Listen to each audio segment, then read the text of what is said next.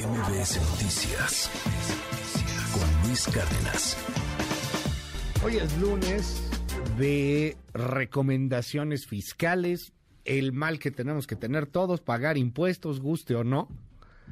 Y aguas para las personas morales, fecha límite para presentar declaración anual de personas morales, la fecha límite, pues ya a finales de este mes, si no me equivoco. Diana Bernal, te mando un abrazo, buen día, ¿cómo estás? Hola, mi querido Luis, ¿cómo estás? Pues muy bien, pero sí este, un poco preocupada porque ya nada más quedan dos semanas hasta el viernes 31 de marzo, pero por ser viernes se puede utilizar hasta el siguiente lunes, según la normatividad, el 3 de abril, para que todas las empresas, las sociedades denominadas jurídicamente personas morales, o sea, personas corporativas, pues presenten su declaración anual por el ejercicio 2022.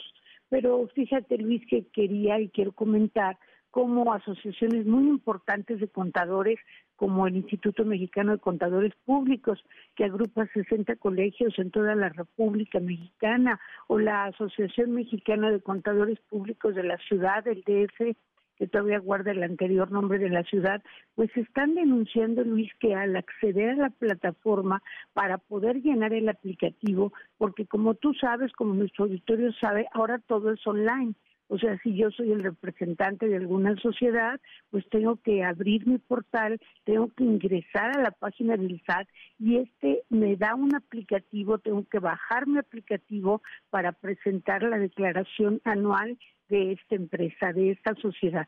Pues están denunciando que realmente el aplicativo es nuevo, o sea, lo conocieron apenas hace poco, que todavía a estas alturas el SAT le sigue haciendo cambios y entre otros denuncian estas irregularidades, pues que realmente no se hace diferencia entre los diferentes tipos de personas morales, como pueden ser las sociedades comerciales o las asociaciones de asistencia privada o las personas morales que están en régimen de confianza y por lo tanto pues realmente no toman en cuenta la capacidad administrativa de cada una de estas sociedades. Y Luis muy importante están pidiendo información que nunca antes habían pedido y que pues muchos contadores y contadoras están teniendo que preparar y que es información relevante, como por ejemplo los estados financieros y de conciliación. Tú me dirás, ¿qué es esto? Pues simplemente comparar el estado financiero de la empresa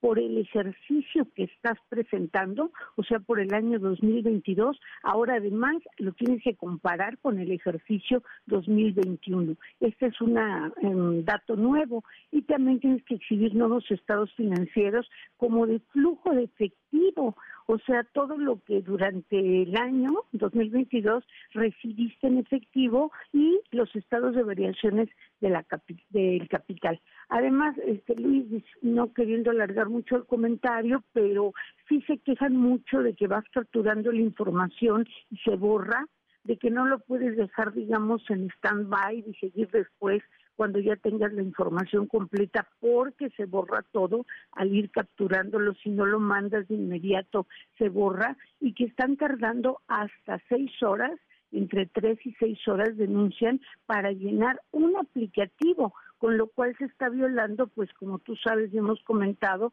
la intención que el propio SAT y el legislador tenía para este año de simplificar el pago de contribuciones. Y como en este comentario te darás cuenta que el solo comentario resulta complejo, imagínate el llenado de toda esta información. ¿Seis horas para llenar la cosa esta? Perdón, es que el aplicativo, o sea, seis horas, Diana.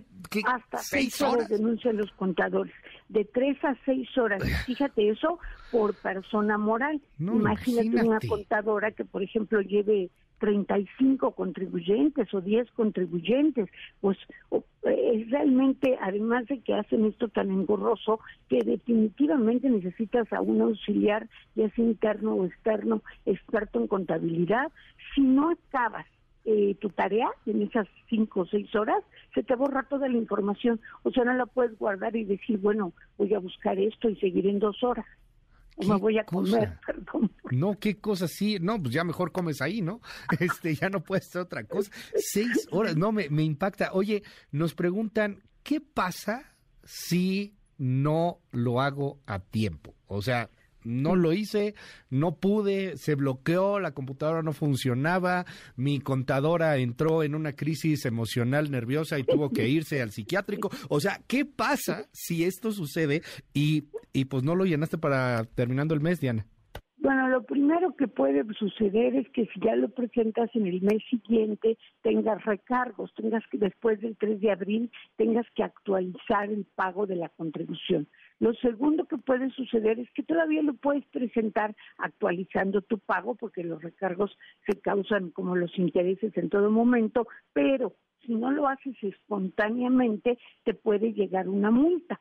Y la tercera consecuencia grave que se me ocurre es que mientras no presentes tu declaración, no empieza a correr el plazo que la autoridad fiscal tiene para revisarte esa declaración y qué es lo que te puede ayudar a que en un momento dado tengas la certeza jurídica de que ya no hay facultades del SAT para revisarte. O sea, actualización, eh, multas, recargos, todo esto puede pasar si no la presento. Lo mejor es presentarla. Si no la pude presentar el 3, pues ni modo, el 4 o el 5, pero ya podría ser que o el SAT me pusiera una multa y además que tengo que actualizar y pagar los recargos respectivos si me toca un saldo a pagar. Vamos a estar pendientes del, del tema y está, la bronca sigue y seguirá un rato más, este, ojalá que lo puedan resolver lo más pronto posible, faltan dos semanas. Perdón, pidieron prórroga para todo un mes. Pues Pero como te digo, no hay prórroga, se vence el lunes 3. No, bueno, y nos está diciendo aquí, por ejemplo, una persona eh, dice, oye, personas morales, régimen de coordinados, no me deja capturar estímulos fiscales, no genera impuestos a pagar, no se puede enviar la forma, pues ¿cómo le haces, no? Tiene muchos errores técnicos, ojalá sea sensible SAT a esta situación y pueda dar alguna prórroga. Gracias, es Diana Bernal. ¿Te seguimos en tus redes, Diana? Sí, por favor, Luis, en arroba Diana Bernal, la uno en Twitter y en LinkedIn en Diana Bernal. Un abrazo y feliz semana. MBS Noticias con Luis Cárdenas.